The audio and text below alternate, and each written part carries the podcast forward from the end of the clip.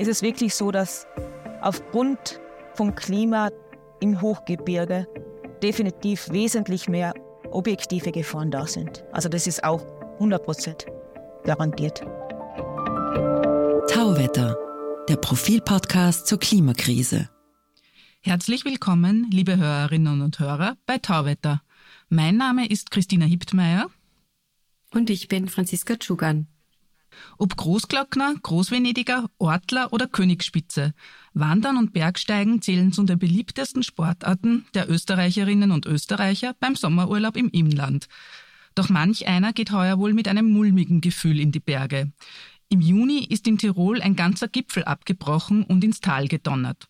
Vergangenes Jahr wurden Bergsteigerinnen auf der Marmolata in Südtirol von einem Gletschersturz überrascht. Elf Menschen starben. Die Klimakrise macht vor den Bergen nicht Halt. Hohe Temperaturen setzen Permafrost und Gletschern zu. Das Wetter wird unberechenbarer, die Zeitfenster für Touren verschieben sich. Wie sie damit umgeht, erklärt uns heute Magdalena Habernick. Sie ist Bergführerin in Ost- und Südtirol und zudem studierte Meteorologin. Herzlich willkommen, Magdalena Habernick. Ja, schönen guten Tag an alle. Ein herzliches Hallo auch von mir. Sie sind momentan permanent in den Bergen unterwegs. Wo hat Sie denn Ihre letzte Tour hingeführt? Ja, am, Ihre letzte Tour war jetzt hier in Südtirol ähm, auf die Große Zinne.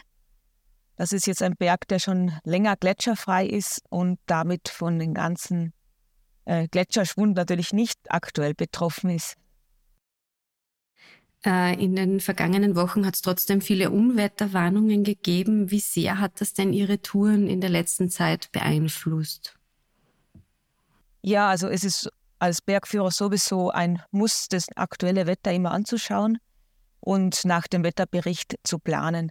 Und wenn jetzt wirklich Unwetter drohen, dann wird man, ja, je nachdem, wann sie eintreffen, eine Tour nicht starten oder eben dementsprechend früh starten oder ein Tourenziel wählen, wo man halt ähm, Ausweichmöglichkeiten hat, Unterstufmöglichkeiten hat und der, ja, dem Wetterbericht angepasst sind.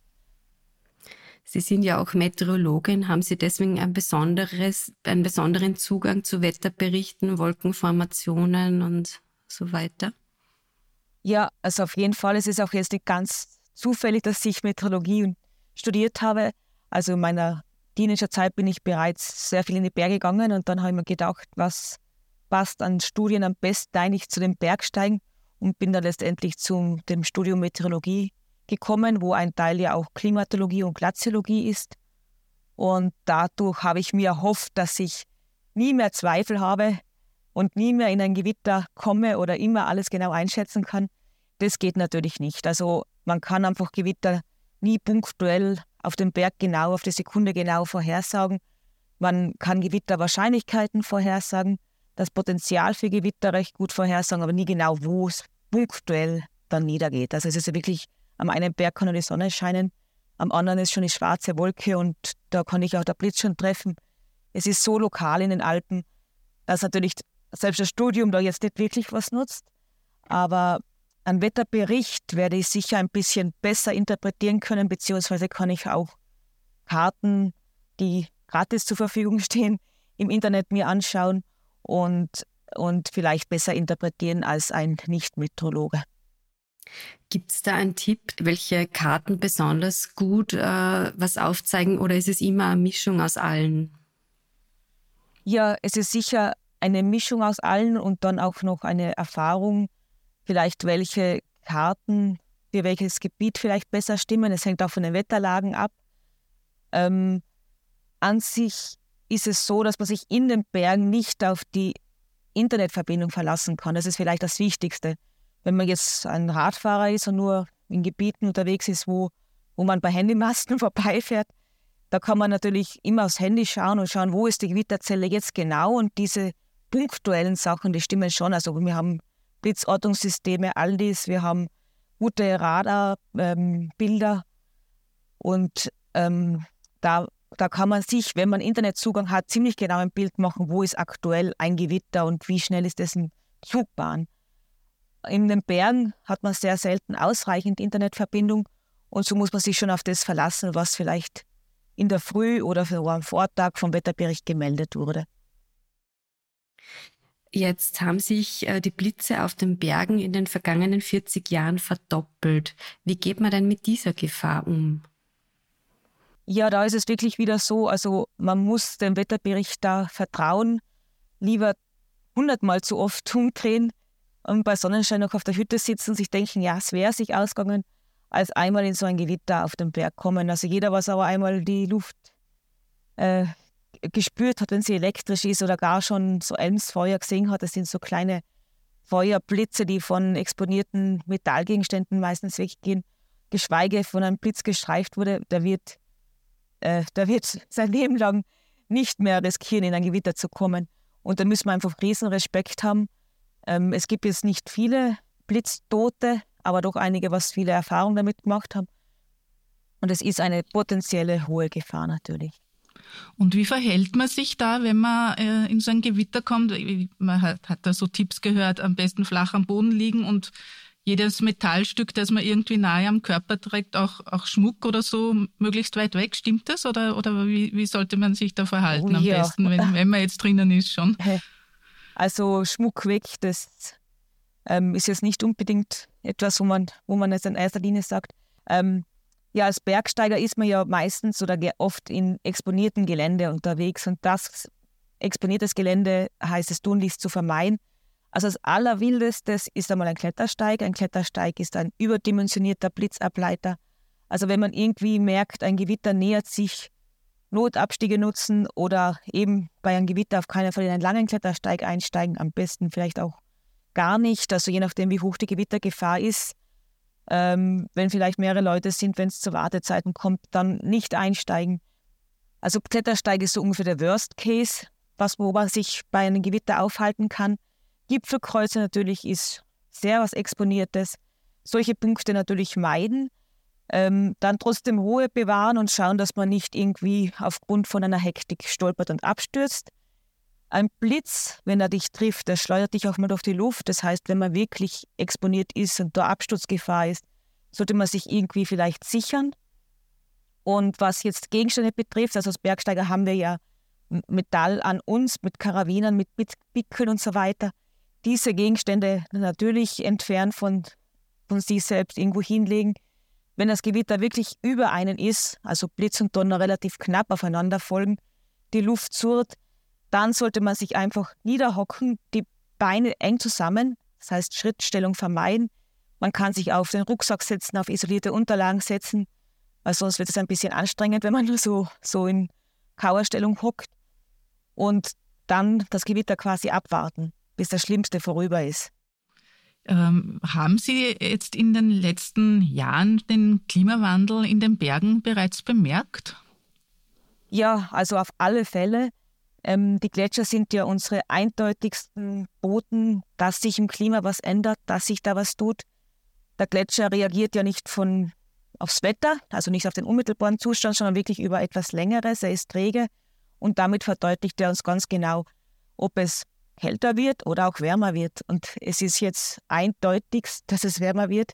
Und das sieht eigentlich jeder schon selber. Also jeder Bergsteiger, der was seit fünf Jahren Gletscher besteigt, sieht, dass sich da was tut. Also wenn man auf den gleichen Gletscher wieder geht, vielleicht nicht gerade im nächsten Jahr, aber im übernächsten Jahr, dann erkennt man einfach schon da Unterschiede, dass da wieder mehr Steine rausschauen, gerade am Gletscherrand, dass sich der zurückzieht, dass ähm, Gletscher nicht mehr zusammenhängen. Also das sieht man, jeder Bergsteiger sieht er mit eigenem Auge.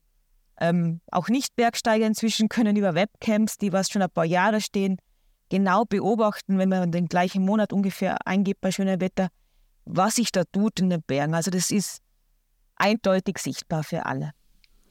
Und abgesehen von den Gletschern merkt man das auch sonst irgendwie so im, im Hochgebirge an der, ich weiß nicht, Flora oder so, oder die Tiere sich anders verhalten? Ähm, ja, das ist natürlich schon eine feinere Beobachtung.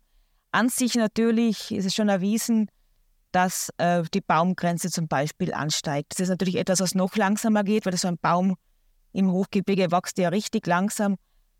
Vielleicht ein bisschen, dass die Blume, Blumen ein bisschen höher wandern, dass sie ein bisschen früher aufblühen. Und für andere Sachen muss es schon fast Wissenschaftler sein, ob jetzt die Schwalben eine Woche früher zurückkehren und eine Woche länger bleiben. Ähm, das sind ja Sachen, die man nicht so ganz leicht, wenn man nicht wirklich statistisch das aufführt, erkennt. Aber am ehesten so bei kleinen Pflanzen, ja, die was dann höher hinaufwachsen. Also die kleinen Pflanzen, was einfach ein bisschen schneller gehen. Da kann man schon ein bisschen sehen, dass, dass es höher grün wird, höher hinauf grün wird. Genau. Also das schon auch. Jetzt gehen Sie ja schon ziemlich lang in die Berge. Hat sich da in dieser Zeit Ihre Risikoeinschätzung geändert? Definitiv. Ähm, ich glaube, es ist jetzt nicht nur die Dauer des Bergsteigens oder des Bergführerinnenseins. Äh, ich denke, man hat auch eine persönliche Entwicklung, jung und wild, wo man alles, wo man sich unsterblich fühlt und dann, wo man doch schon viel miterlebt und vielleicht so auch vom normalen Entwicklungsgang ruhiger wird, ist es wirklich so, dass aufgrund vom Klima im Hochgebirge definitiv wesentlich mehr objektive Gefahren da sind. Also das ist auch 100 garantiert. Daran gleich anschließend, ich habe es in der Anmoderation auch erwähnt, dieser Bergsturz in ähm, Fluchthorn in, in Tirol, den wir erst, von dem wir erst kürzlich gehört haben. Ähm, mit viel Glück ist da niemandem etwas passiert. Ähm, wie sicher fühlen Sie sich denn generell noch, wenn Sie in Permafrostgebieten unterwegs, unterwegs sind? Ja, also ich bin da jetzt schon sehr skeptisch. Also letztes Jahr, wie so lang die Null-Grad-Grenze weit über sämtlichen Gipfeln Österreichs waren, also die Null-Grad-Grenze war lang über, über ein Glocknerniveau, da ist für mich schon etwas, wo ich denke, ich denke, da passiert in den Bergen etwas, wo wir einfach nicht sehen. Also die Permafrost, um es vielleicht kurz zu erklären, Permafrost heißt permanent gefrorener Boden. Gletscher sehen wir ja als Eis, aber es ist auch alle Felsen ab einer Höhe von ungefähr 2500, noch ein bisschen ein Unterschied ob Nord-Süd, sind permanent eigentlich gefroren. Da tauen nur die obersten ein, zwei Meter auf und drunter ist der Boden gefroren. Und Eis hält zusammen. Also diese ganzen Berge, dieser Fels ist eigentlich durch Eis, was wir jetzt nicht sehen, ähm, sind stabilisiert. Und die Wärme, die was jetzt ja ähm, da ist und die was wärmer wird, die dringt natürlich da ein und es geht noch viel langsamer als am Gletscher. Und es geht natürlich nicht unsichtbar für, passiert unsichtbar für unsere Augen. Aber wir alle wissen, wenn wir ein Eis strecken, vielleicht jetzt eher so ein Kalip oder Wassereis oder Eis am Stiel eben, ein Wassereis, wenn das wir einfach nur halten, es wird uns zerfallen in der Hand. Das, das schmilzt jetzt nicht, da brechen dann ganze Brücken ab. Und so ähnlich ist es vielleicht mit unseren Bären. Also da, das Eis hält zusammen, das schmilzt jetzt und dann, dann schmilzt nicht nur so ein Wasser, äh, rinnt nicht nur Wasser runter, sondern es bricht ganz, ganze Sachen zusammen. Es ist einfach nicht mehr stabil. Und das passiert in den Bergen. Das passiert am Permafrost und Permafrost haben wir ja ab 2,5, ab 2800 Meter haben wir einfach permanent gefrorenen Boden. Also viele Hütten, was in den Höhen lang stehen, haben Riesenprobleme. Da bewegt sich teilweise der Boden, wenn sie ein bisschen exponierter stehen. Da erkennt man es halt dann mit Rissen an den Wänden, wo man dann versucht, was dagegen zu steuern. Aber als Bergsteiger merkt man das natürlich nicht, wenn da der Stein ein bisschen sich bewegt und da kann eigentlich Unkalkulierbares passieren, wie es jetzt eben am Fluchthorn passiert ist. Mhm. Ähm, Sie führen ja auch regelmäßig Gruppen in die Dolomiten und da war eben vergangenes Jahr mit der Marmolata dieser Gletschersturz. Ähm, was haben Sie sich denn gedacht, als Sie von diesem Unglück gehört haben? Ja, da bin ich mal massiv erschrocken, weil die Marmolata ist jetzt einer der wenigen Dolomitengipfel, die was wirklich noch Gletscher haben. Also die Marmolata kennt man immer an den Gletscher. Alle anderen Gletscher in den Dolomiten sind eigentlich recht klein und ja eher für uns schon fast Schneefelder. Auch das ähm, der Marmolata jetzt für einen Westalpen-Bergsteiger wird sowas bei dem Wort Gletscher fast schmunzeln.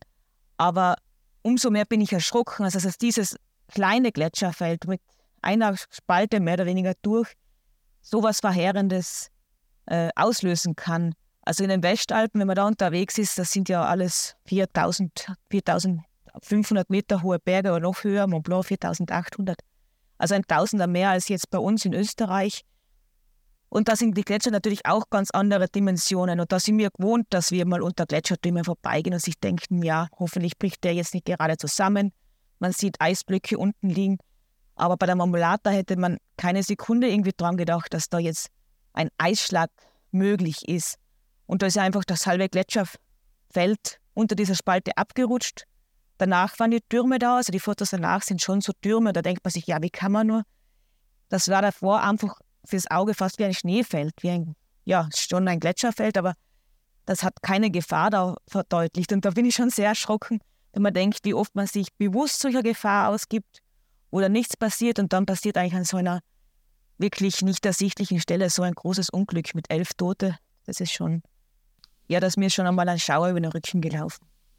Hätten die Bergsteiger dort etwas bemerken können oder kommt das so rasch, dass man da eigentlich gar keine Chance hat? Also weglaufen geht da sowieso nicht bei der Dimension und die, die Bergsteiger unten haben da sicher nichts merken können. Felsstürze, wenn man jetzt ganz lokal beobachtet, also Felsstürze, wie es eben sich da jetzt in der Schweiz, wo das Dorf evakuiert ist, evakuiert worden ist, gewesen ist, da merkt man im Vorfeld schon manchmal schon, dass ein bisschen mehr Steine runterfallen, dass, dass äh, Staub auch oft in der Luft ist, berichten da die Einheimischen. Also so ein Felssturz tut sich eher ankündigen, aber dieser Gletschersturz, da merkt man im Vorfeld eigentlich gar nichts. Wie erkennt man denn solche gefährlichen Situationen? In, Im Fall der Marmolata gar nicht, aber kann man sonst auf irgendwas achten, äh, jetzt bei Gletschern oder auch bei Felsstürzen? Ähm, nein, äh, letztendlich wissen wir um ein Restrisiko. Also wenn wir jetzt solche Berge gehen, wo wir bewusst unter so Eisstürmen rumgehen, also wie gesagt, in der Schweiz ist das an der Tagesordnung, da weiß man, okay, auf den nächsten 100 Meter ist man in dieser Eisschlagzone. So, da werden wir jetzt keine Pause machen, da werden wir schauen, dass wir durchgehen und hoffen, dass zu diesem Zeitpunkt nichts runterfällt. Es gibt in der Schweiz auch Berge, wo es ein bisschen die Gefahr ein bisschen größer ist. Also da ist zum Beispiel das Weißmies von Saas so der bekannteste. Ist ein leichter 4000er, geht ähm, ein, eine Bahn relativ weit hoch, sodass man diese Tour trotz der über 4000 Meter hohen Berges äh, gut als Tagestour machen kann. Also mit der ersten Bahn hoch, dann geht man da rauf. Und diesen Berg haben sie dementsprechend äh, gut im Blickfeld. Da vermessen sie ein bisschen das Eis, beobachten genau die Eistürme. Und dieser Berg wird dann auch immer wieder gesperrt, dieser Anstieg auf den Berg. Man sagt, okay, jetzt hat sich da oben ein bisschen was bewegt. Gletscher bewegt sich ja ständig, also hat ja eine, einen leichten Fluss und dadurch bricht auch immer wieder was ab. Und wenn Sie dann sehen, okay, das sind jetzt ein bisschen größere Bewegungen, dann wird dieser Anstieg gesperrt. Ähm, das ist etwas, was man beobachten kann, aber nicht ein Bergsteiger, der eine Woche da ist sondern das sind wirklich Messungen, wie sie jetzt eben auch in der Marmelata durchgeführt werden, wie sie auch hm, mancherorts an, an Stellen durchgeführt werden, wo so Bewegungen in, sind und auch Häuser betroffen sind. Also mit Messungen kann man sehr viel feststellen als normaler individueller Bergsteiger äh, nicht unmittelbar. Wie gesagt, wir wissen, wenn wir in solche eindeutigen Gefahrenzonen sind, wissen wir das, da liegen auch oft, oft blaue Eistürme herunten und da ist es schon eindeutig, dass da was in Bewegung ist. Aber das ist ein Risiko, was man einfach in, äh, ja, in Kauf nimmt. Unter welcher Bedingungen äh, brechen Sie denn eine ab? Ja, also ähm, abbrechen ist wirklich so, wenn man jetzt wettermäßig zum Beispiel, man, man denkt, dass das Gewitter später kommt, ähm, es ist angesagt für 14 Uhr. Da sieht man, dass um 10 Uhr die Wolken schon aufbauen. Vielleicht hat man Glück und kann tatsächlich ein, so ein Wetterradar oder Blitzortungssystem schauen und sieht auch Entwicklungen, wie sie wirklich sind. Und wenn man sieht, es ist ganz anders, als man geplant hat, dann bricht man jetzt unmittelbar ab. Das ist jetzt in Bezug aufs Wetter. Von Verhältnissen her natürlich, ja, da wäre jetzt natürlich, wenn, wenn man irgendwo geht, ähm, man hat gedacht, es kühlt die Nacht mehr ab, man muss eine Rinne queren und da fallen all schon Steine runter. Also das gibt es auch. Ähm, wenn da natürlich kein Durchkommen mehr ist, dann wird man natürlich abbrechen. Ähm, das mit dem Steinschlag, das betrifft zum Beispiel den Mont Blanc, also den Normalweg, gibt es da ein Couloir, wo man durch muss, wo Steine purzeln. Da äh, geht man einfach zu diesen Tageszeiten gar nicht durch. Da schaut man, dass man ganz wieder früh durchgeht, wo hoffentlich eben noch das über Nacht gefroren ist und nicht so viele Steine runterfallen. Und das andere Beispiel wäre auch am Mont Blanc, wo man äh, bei der Skitour äh, einen großen Umweg in Kauf nehmen kann, um eine Eisschlagzone zu umgehen. Und das macht man eigentlich auch. Es ist viel länger, es ist viel anspruchsvoller, aber im Aufstieg geht man nicht durch diese Eisschlagzone durch. Das war vor zehn Jahren noch ganz anders. Da ist eigentlich jeder da durchgegangen und hat gedacht, ja, passt schon, aber die Gefahr ist jetzt doch so viel massiver. dass man eigentlich diesen langen, anspruchsvollen Umweg ähm, als, als, ja, wie soll ich sagen, risikobewusster Bergsteiger schon in Kauf nimmt, um diese Eisschlagzone zu umgehen. Wie ist denn das, wenn Sie jetzt wirklich eine Tour abbrechen müssen? Haben Ihre Kundinnen da Verständnis für so einen Abbruch? Dafür nehmen Sie Ihren Bergführer. Also genau das ist der Grund. Sie wollen den Bergführer ja nicht um, damit Sie zu 100 Prozent den Gipfel erreichen. Das können wir auch nie gewährleisten. Sie wollen eigentlich, dass man sicher wieder nach Hause kommt. Und wenn ich die Gefahr erkenne, dann sind sie froh und eigentlich dankbar, wenn man abbricht. Und das ist einerseits Kommunikation und andererseits ja, ja die Aufgabe des Bergführers, das ähm, abzubrechen, wenn das Risiko zu groß wird. Noch eine generelle Frage. Ähm, wann sind denn die Auswirkungen der Klimakrise oder des Klimawandels stärker spürbar? Im Sommer oder im Winter in den Bergen jetzt? Ja, definitiv im Sommer. Also einfach ein Hochgebirge durch die Gletscher, die sind da einfach sichtbar. Also im Winter, im normalen Winter, wenn Schnee da ist, dann ist ja alles weiß, dann sieht man nicht, wo der Gletscher anfängt und so weiter. Da ist natürlich auch die Auswirkung vom Klimawandel da. Also unsichtbarer, weil der Gletscher hat größere Spalten jetzt und mehr Spalten durch den Gletscherschwund. Und im Winter, wenn die überdeckt sind, vielleicht mit weniger Schnee, als man, ähm, ja, vielleicht mit wenig Schnee, dann sieht man die Gefahr nicht, aber sie ist da. Also vielleicht sogar ein bisschen betrogener. Ansonsten, so wie viel Schnee fällt, da ist ja jetzt noch nicht, oder nur ein kleiner Trend da sichtbar. Ähm, wo Schnee ist, geht man Skitour und da ist dann vom Klimawandel vielleicht weniger zu spüren, vielleicht dass ähm, natürlich die Schneefallgrenze auch an sich steigt, dass gewisse Touren, die man sonst von Tal jedes Jahr machen konnte, jetzt eher die Ausnahme ist, dass man von Tal ausgehen kann. Aber das sind dann wieder so Verhältnisse, wie ich sie unmittelbar habe. Im Sommer ist einfach der Klimawandel im Hochgebirge, in den Gletschern einfach da und, und betrifft einen absolut in der in den möglichen Routen noch. Also da ändert sich auch in den Routen, in der Besteigung der Berge ganz viel. Das heißt, äh, gibt es auch Tourenziele, die Sie gar nicht mehr anbieten, weil sie zu gefährlich geworden sind? Ja, also bei mir ist es der Mont Blanc definitiv. Also in meiner Anfangszeiten als Bergführer, also ich habe 2010 als Anwärter schon den Mont Blanc geführt, ähm, da war das ein Vergnügen. Also wir sind da mit relativ normalen Fußvolk, würde ich fast sagen, etwas geübteren Leuten auf dem Mont Blanc gegangen. Man musste eigentlich technisch gar nicht so viel können. Es war objektiv absolut vertretbar. Es war nett. Hat wirklich viel Freude gemacht. Und jetzt diesen Anstieg, was wir damals mit schon geübten Leuten natürlich, aber mit nicht extremen Bergsteigern gemacht haben, da geht jetzt gar, also da geht jetzt nur mit wirklich geübten Bergsteigern. Das ist jetzt viel, viel steiler. Man muss steil ähm, ausgesetzt, queren, man muss komplizierter hoch. Man ist während diesen technischen Stellen wirklich in ein Gelände, wo man unter diesen Eistürmen ist. Kommt für mich nicht mehr in Frage, so wie auch der normale, leicht, der normale Anstieg, der leichte Weg, wo eben einfach die Steine jetzt runterpurzeln, wo man wirklich ein bisschen russisch Roulette spielt, wenn man, wie man da durchkommt, wo auch viele Kollegen schon von sehr knappen äh, Situationen berichten. Also für mich gibt der Mont Blanc ist keine Führung mehr. Der ist von mir bei der, von der Liste gestrichen. Und wenn Sie jetzt länger nicht auf einem Gipfel waren und Sie werden gebucht für so eine Tour, gehen Sie da vorab noch einmal alleine, um zu schauen, wie die Bedingungen jetzt dort sind, oder ist das nicht notwendig? Ja, also im Gletscher alleine geht, sollte man eh unterlassen. Was ich definitiv mache, ist so bis zum Gletschereinstieg, um eben diese markanten Punkte anzuschauen wo sich ja am meisten ändert. Also Einstieg, wo fängt der Gletscher jetzt an, wie muss man da gehen? Man die Informationen bekommt man natürlich von Kollegen, bekommt man von den Hüttenwirten, aber auf den hohen Bergen startet man oft im Dunkeln und da muss man das Ganze auch im Stirnlampenschein erkennen. Da gehe ich das definitiv vor. Ansonsten eben Informationsquellen sind wirklich andere Kollegen, die was da gerade waren, sind die Hüttenwirte. Man hat auch eben mit den Webcams oft sehr guten Überblick, ähm, wie es aussieht. Also man bekommt schon Informationen her, auch über die Änderungen. Und es ändert sich in Gletscherbereichen jährlich etwas. Mit wie vielen Menschen gehen Sie denn in die Berge? Wie groß sind denn Ihre Gruppen?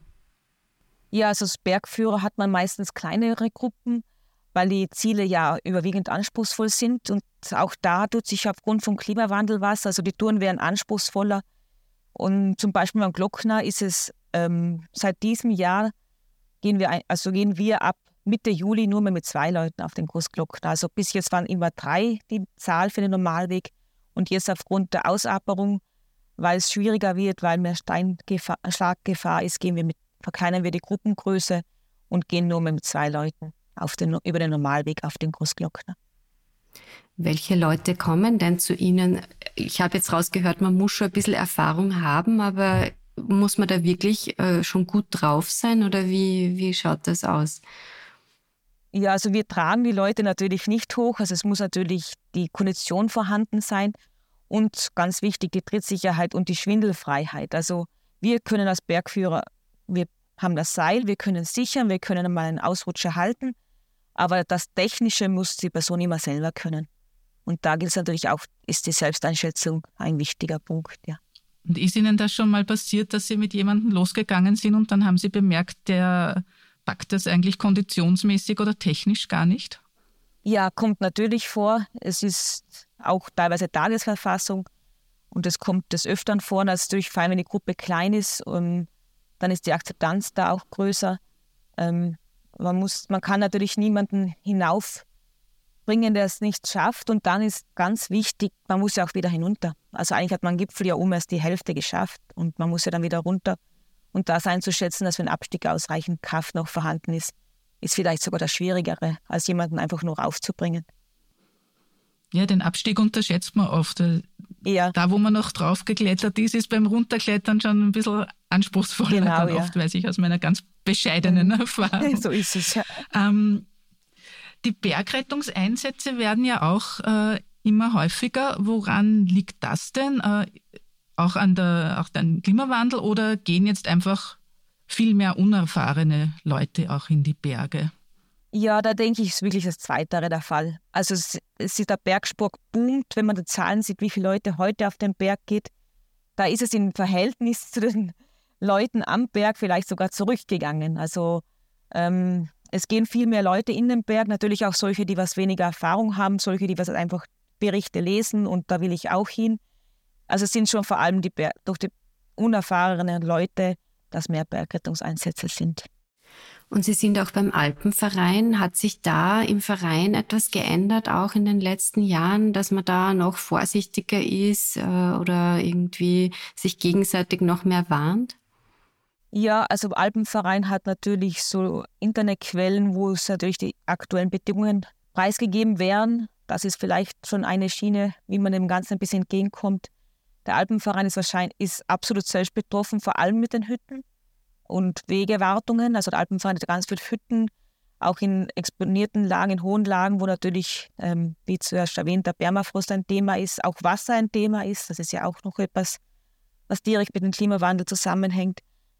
Wo, wo kommt das Wasser her? Also früher, viele Hütten sind mit dem Wasser von Schneefeldern gespeist, die was jetzt schon viel, viel, äh, viel früher abschmelzen, wo die Hütten dann echt eine Wassernot bekommen. Also das ist das, wie den Alpenverein unmittelbar der Klimawandel natürlich ähm, beeinflusst. Und der Alpenverein hat Riesenprojekte, klimafreundlich Bergsteigen, wo man da jetzt schaut, dass man äh, das, was man tun kann, ein bisschen mit einbringt, dass man klimabewusster bergsteigt und irgendwann ja, in näherer Zukunft äh, auch klimaneutral wird. Da heißt, da geht es auch um die Zufahrten zum Berg, äh, eher mal mit dem Zug vielleicht oder mit dem Bus oder geht es da auch um, um Hütten und wie die bewirtschaftet werden? Ja, genau, alles beide. Also der Alpenverein, die Hütten, das liegt ja eins zu eins in der Hand vom Alpenverein, da machen sie schon ganz viel. Und dann wollen sie ganz, ganz massiv äh, die Mitglieder motivieren, mit Öffis anzureisen. Also da ist auch wieder auf Alpenverein aktiv, dass es da wirklich so Punkte gibt, wie man kann man das besser planen. Also da ist schon ganz viel im Gang, dass man eben versucht, die Leute auf Öffis zu bringen. Also die Anreise vor allem klimaneutral macht. Das ist das, was jeder Bergsteiger für sich in der Hand hat. Und der Rest ist dann natürlich mit den Hütten, mit der Hüttenbewirtschaftung, dass die noch umweltfreundlicher wird.